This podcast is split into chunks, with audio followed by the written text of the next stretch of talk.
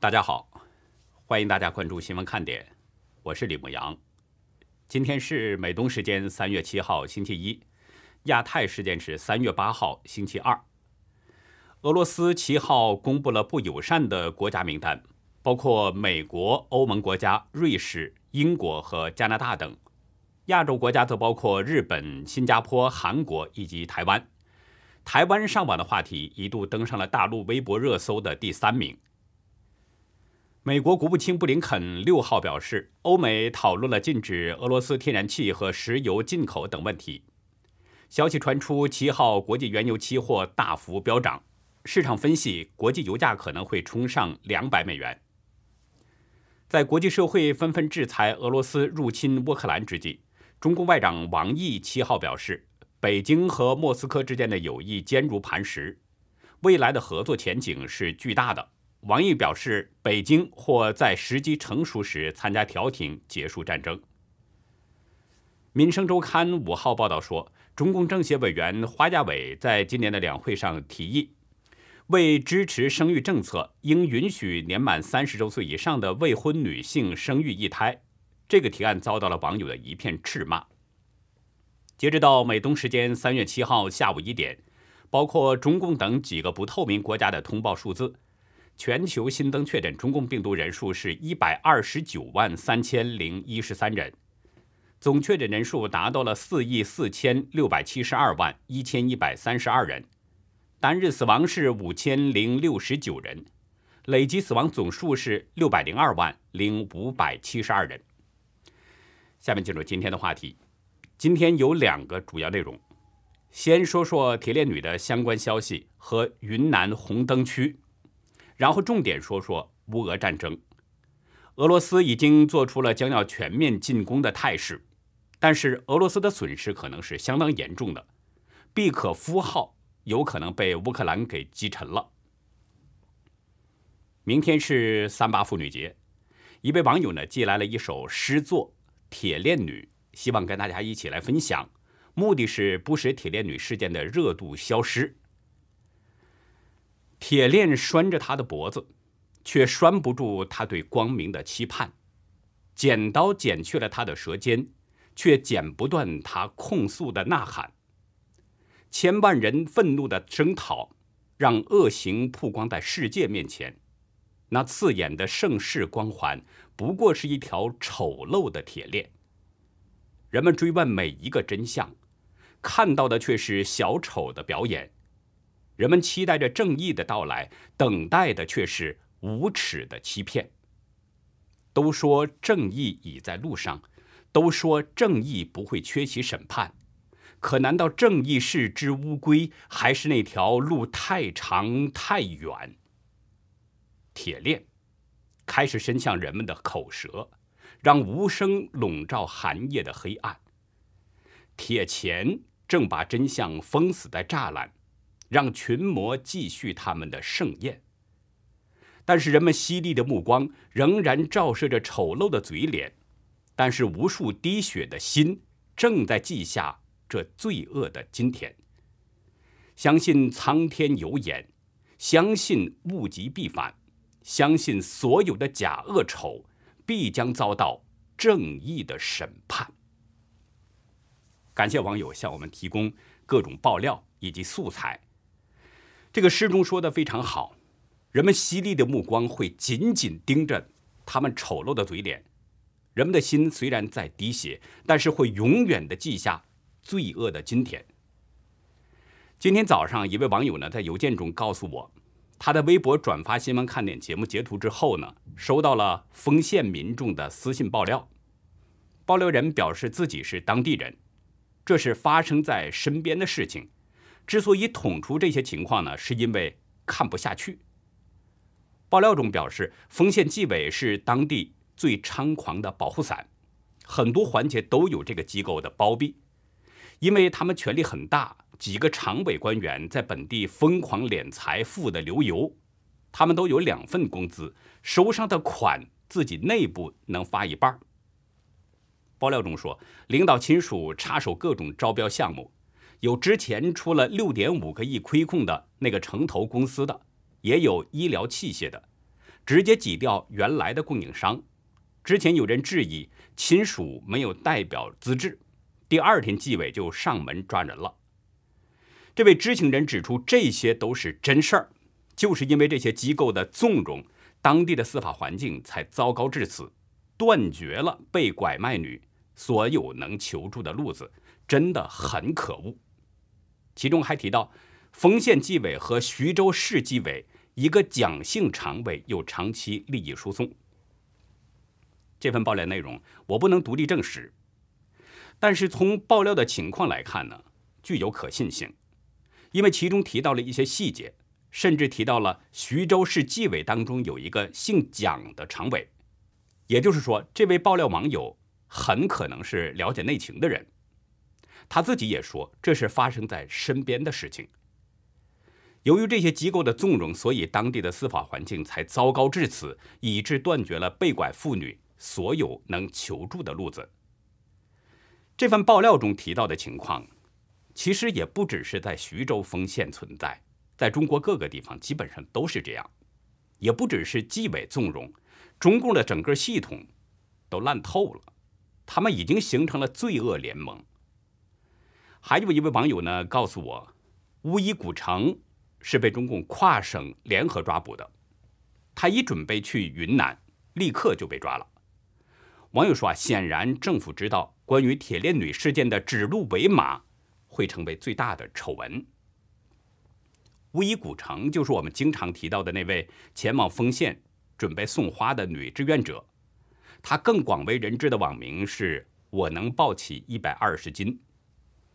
在网友发来的网络截图当中可以看到，在网友发来的网络截图中可以看到，有人得到可靠消息，“我能抱起一百二十斤”呢，是被合肥、六安、徐州。联合再次抓捕的，有网友还透露，我能抱起一百二十斤，原籍是安徽，所以警方进行了三个地方的联合抓捕。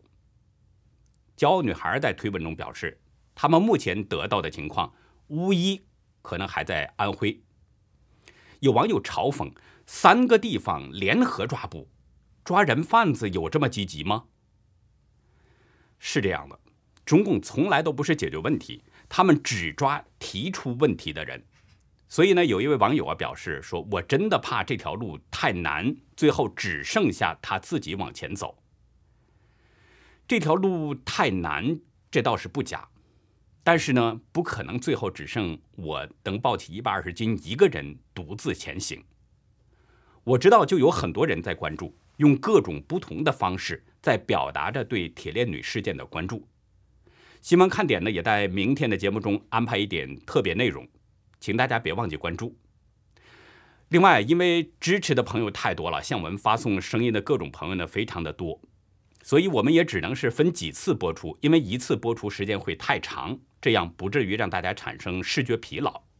其实，铁链女这件事，在中国并不是单一事件，而在中国的人口绑架和贩卖的问题当中。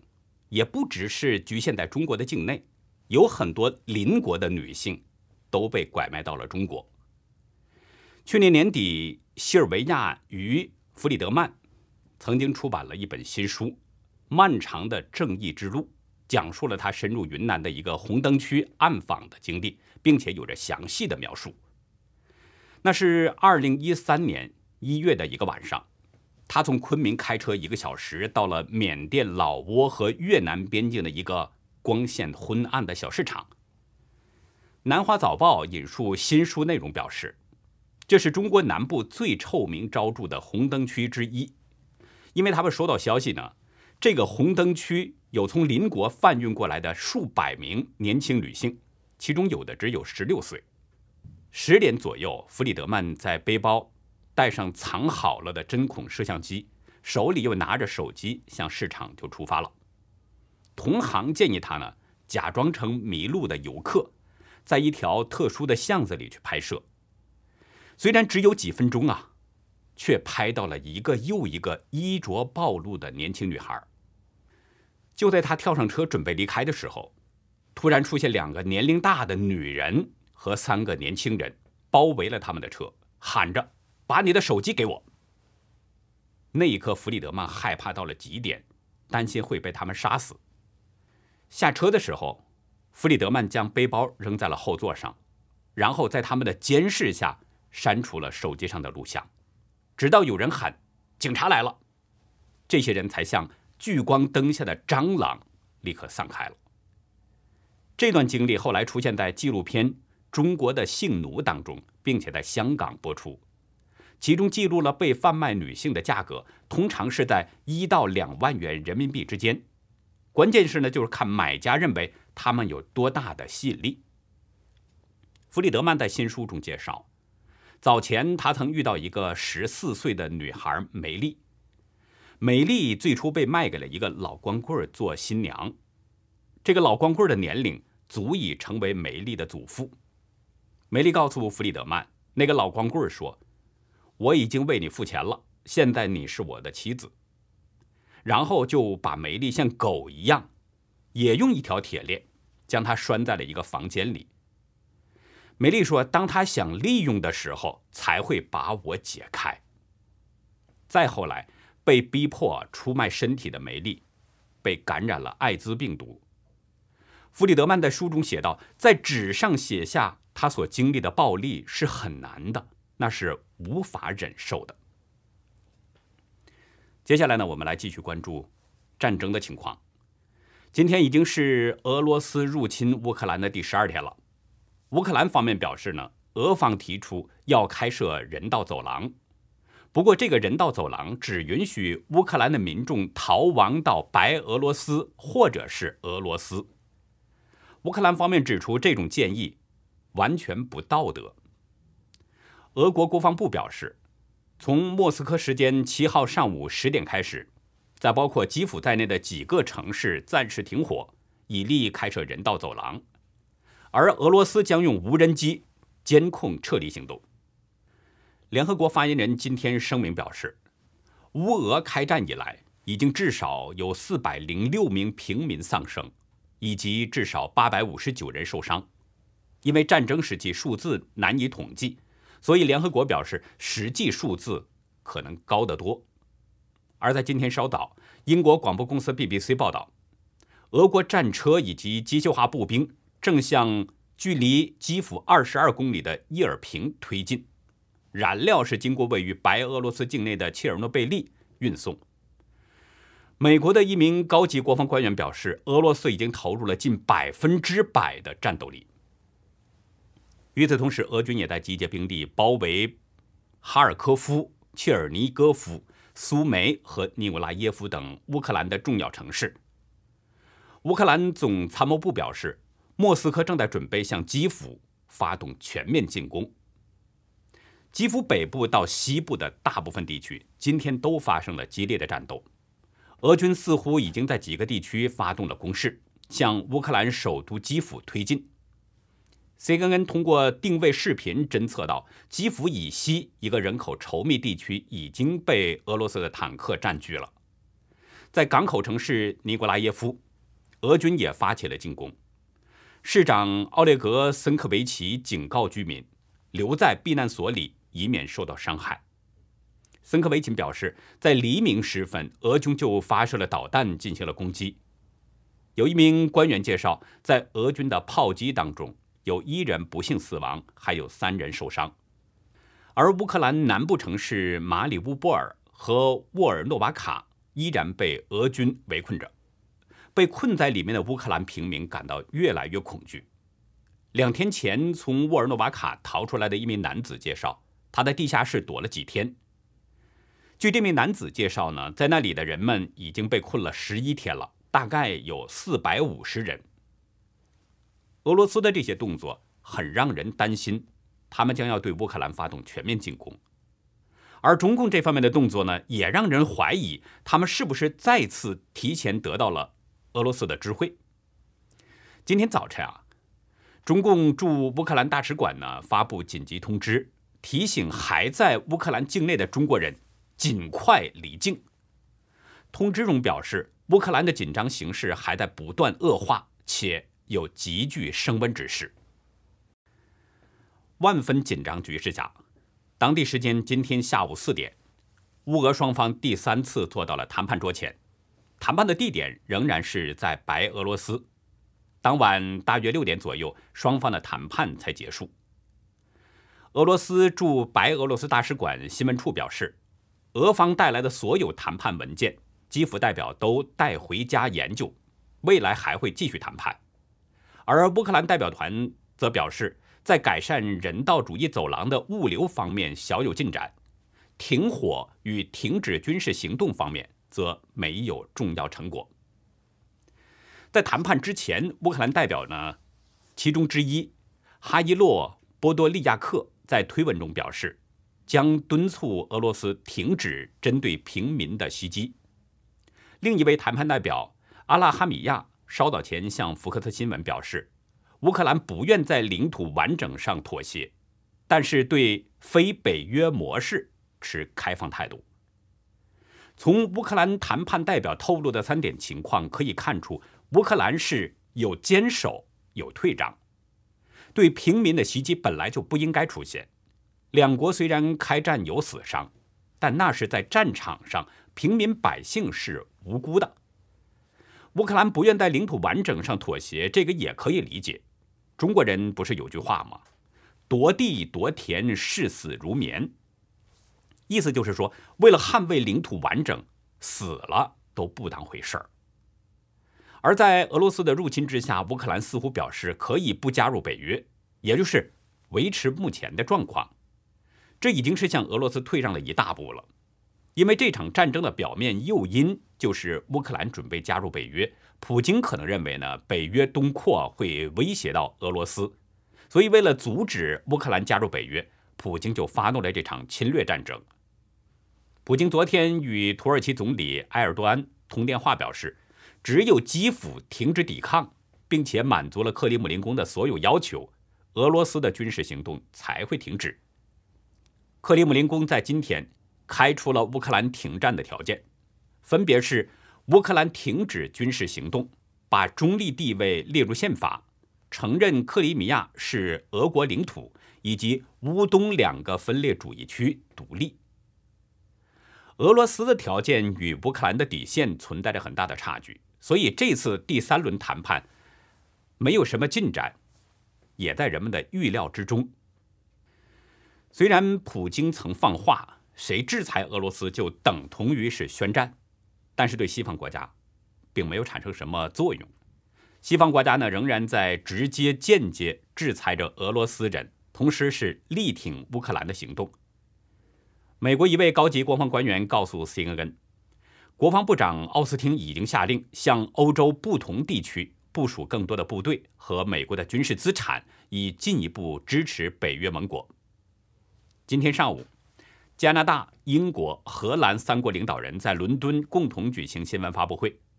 加拿大总理特鲁多宣布，对参与无理入侵乌克兰的十名俄罗斯个人实施新的制裁，包括俄罗斯前任和现任的政府高级官员。寡头以及俄罗斯领导者的支持者，特鲁多特别表示，其中包括普京。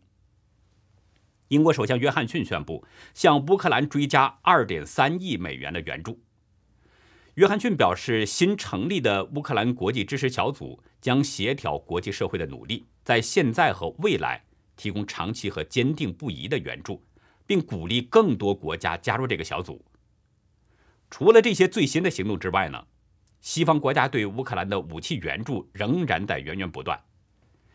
昨天，美国国务卿布林肯证实，美国正在与华沙合作，计划向乌克兰提供俄罗斯制造的战斗机。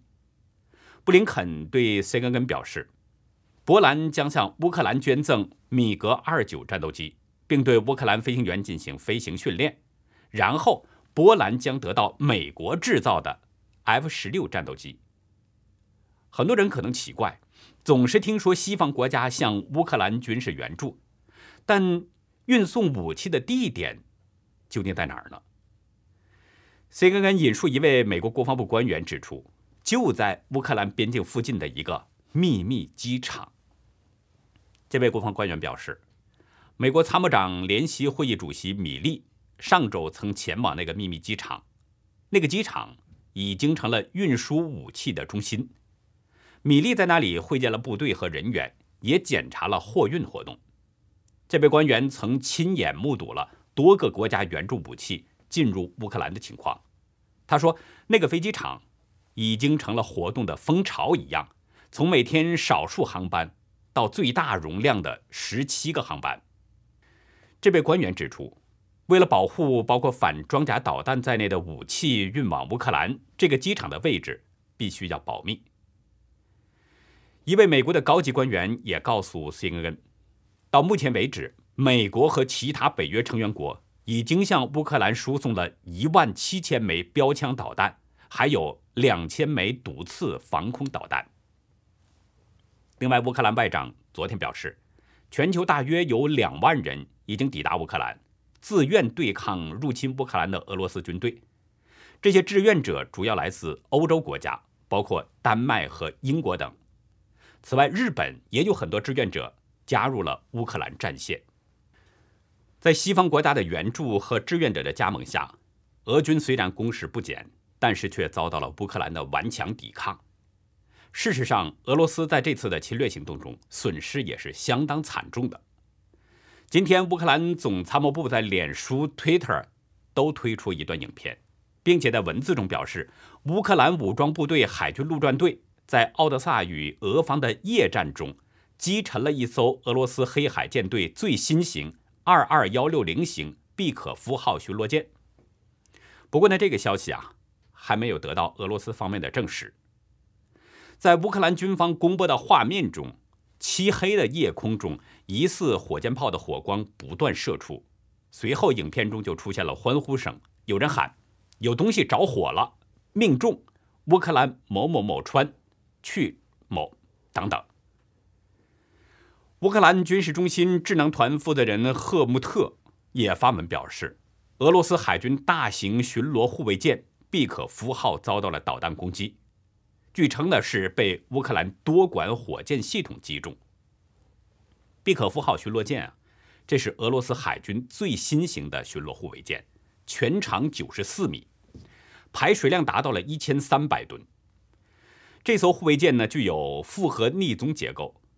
配备着伸缩机库和直升机的甲板，船尾处可以供一架十二吨救援直升机起降和维护。毕可夫号是这种型号的第一艘舰船，二零一八年十二月二十号开始服役。目前同一个级别的舰艇共有三艘。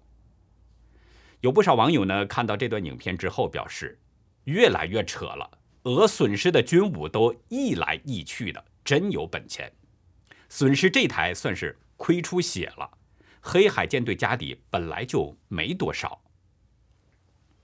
其实也不只是黑海舰队没有多少家底，俄罗斯整体的经济状况一直都不太好。那打这场战争虽然是炸毁了乌克兰许多的建筑，但俄罗斯的经济也是捉襟见肘。乌克兰北方战区司令部昨天晒出了两份文件，疑似三月一号生效的。俄罗斯国防部机密文件，文件中先是批评了乌克兰方面散布假消息，然后就颁布了五点命令。这五点命令是呢：一，从三月一号开始，参与乌克兰特别军事行动的人员身份证明文件都要收缴；二，尽快从特定行动地区转移战死人员遗体；三。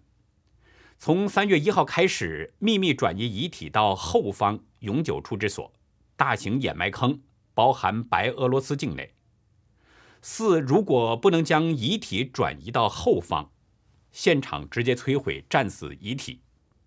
五，三月一号开始，这道命令下达给参与特别军事行动的指挥官。这份文件内容呢，同样也没有得到俄罗斯方面的证实。但是网友已经是议论纷纷了，因为前不久普京刚刚宣布加码战死士兵的抚恤金，所以呢，网友感叹为国家捐躯，结果是被埋葬在万人冢，或者是甚至根本没有被带回安葬，连家人会不会收到通知，或是拿到抚恤金都不知道，还不如去投降乌克兰，至少有保证，应该能回家团圆。目前消息非常混乱。而且也没有办法查证，所以呢，我们只是把这些消息提供给大家。但不管怎么说，正像中国人常说的一句话：“伤敌一万，自损八千。”俄罗斯入侵乌克兰，双方肯定都有死伤，而普京和泽伦斯基作为双方交战的领导人，自然也将是被对方重点盯着的对象。以色列总理巴奈特昨天与普京会谈后得知，克里姆林宫确切知道乌克兰总统泽伦斯基的藏身处，那这就意味着泽伦斯基已经是相当危险了。那么接下来就将不得不面对两个问题，一个是泽伦斯基可能逃亡，另一个可能是遇害。这也是美国和欧洲官员一直在讨论的问题。西方官员告诉 CNN，美欧官员讨论的范围包括两种可能性：一种是支持泽伦斯基等高级官员迁往乌克兰西部的利沃夫；另一种呢是完全逃离乌克兰。在波兰建立一个新政府。布林肯昨天也谈到了，万一泽伦斯基遇害，那么美国将如何应对的问题。他对哥伦比亚广播公司 CBS 表示，乌克兰人已经就此问题制定了计划，以确保某种形式的政府连续性。但是呢，他本人不想谈论细节。早前《泰晤士报》得到消息，有两个不同组织被派出。要暗杀泽伦斯基，其中泽伦斯基已经至少三次逃过了俄罗斯的暗杀行动。泽伦斯基的处境是深受西方国家重视的。英国《每日邮报》昨天报道，由七十名英国精锐士兵和一百五十名美国海豹突击队组成的特种部队正在接受连续十一小时的深夜作业训练。训练的任务就是对泽伦斯基进行高风险营救。只要乌克兰总统提出营救要求，特别行动队就可以立即行动。英国一位资深消息人士向《太阳报》透露，目前最可能执行的方案是，先把泽伦斯基从基辅接出，送到等候他的飞机所在地，将他接走。但是英国国防部回应表示，不方便针对特种部队做任何评论。从没有共产党就没有新中国，晓之以恩，到爹亲娘亲不如党亲，动之以情，再到听党的话跟党走，要求人们听话，最后是党叫干啥就干啥。中共完全主宰了人们的一切思想和行为。那么党到底叫人干了什么呢？欢迎大家到优乐客会员区了解更多。我们的会员网站网址是 http: 冒号双斜线 ulucky 点 biz，还有一个是 http: 冒号双斜线牧羊 show 点 com。那好，以上就是今天节目的内容了。如果您喜欢新闻看点，请别忘记点赞订阅，也希望您在视频下方给我们留言和我们进行互动。当然，更希望您帮我们把这个频道多多的转发出去，让更多的有缘人接触到我们，看到我们。感谢您的收看，也感谢您的支持和帮助，再会。